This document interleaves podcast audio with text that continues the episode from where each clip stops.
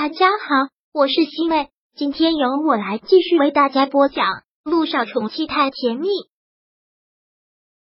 第四百四十四章。陆院长是个有内涵的男人，陆一鸣也算是个很细心的男人。看到他微妙的表情变化，又想到他刚才接电话时的那种样子，就知道他的家庭背景没有那么简单。心里有什么烦心事，就找个人说出来。一直憋在心里，只会让自己更压抑。听到陆一鸣这句话，姚一新愣了一下，很不可思议的看着他：“你哪里看出我有烦心事了？你不会还以为我为那个渣男推不开心吗？才没有呢！那个渣男的事情我早就想开了，高兴还来不及。不是那个渣男的事，是你家里的事。”陆一鸣一说出来，姚一新整个人都震惊了：“你怎么知道是我家里的事？”这很好猜啊！你刚才出去接了个电话，明显看出来你心情很烦躁。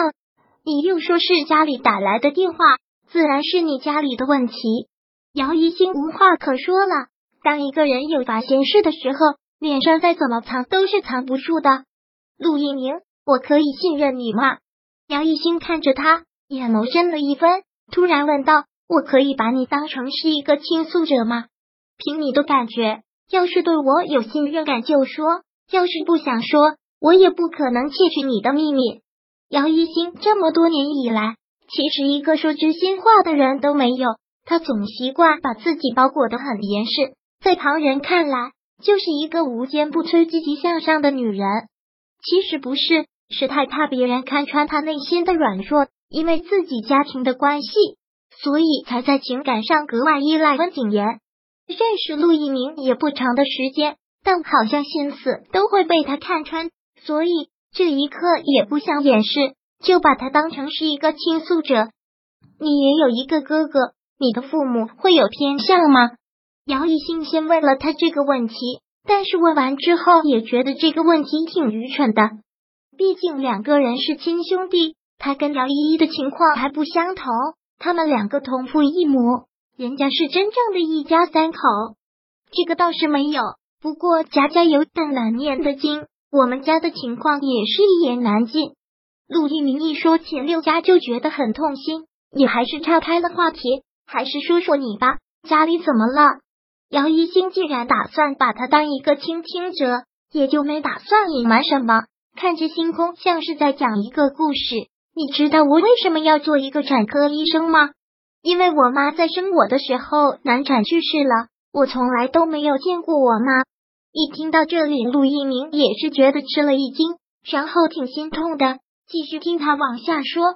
很快，我爸爸又找了我现在的后妈，生了我的妹妹，然后我就是家里多余的那个。我从很小的时候就开始住校了，很害怕回那个家。其实我从来都没有想过我要出国留学，但为了能躲到那个家。躲得远远的也就去了，可怎么也还是逃不过那个家给我的枷锁。我那个妹妹从小就被宠坏了，就是俗称的没有公主命，但有公主病。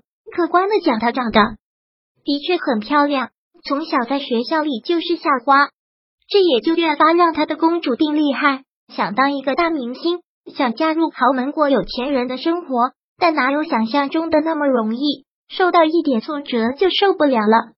这次没考上，一下对他的打击很大，就整天躲在家里要死要活的。我爸当然是心疼女儿，每天给我打电话，催着我让我给他找工作。我又不是什么大公司老板，我去哪里给他找工作？再说，我还觉得我要是给他找工作，还坑了人家呢。他什么都不会，能做什么？听到这里，陆一鸣暗自叹了口气，忍不住说道。的确是家家有本难念的经。看到他这么叹息，姚一星倒觉得有些意外。你干嘛要发这样的感慨？你是豪门少爷，生下来就不愁吃穿，这样还不好啊？所有人都会认为生在豪门世家是最大的幸运。我们要是一感慨，那就是无病呻吟。其实谁难过谁知道。现在我爸妈都没了，只剩下我和我哥。庆幸的是，我和我哥感情从小就很好。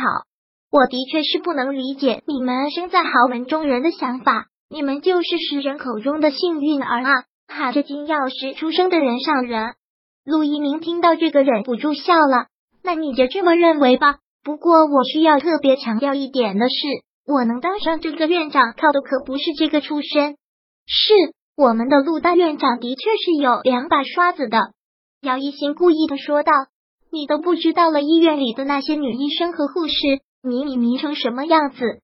你可是他们口中的完美男人，他们个个想嫁给你呢，是吗？原来我这么有魅力呀，我怎么不知道？”陆一鸣还真是受宠若惊。我从医院的那些女医生口中听到最多的就是如何嫁给我哥。哈哈哈哈！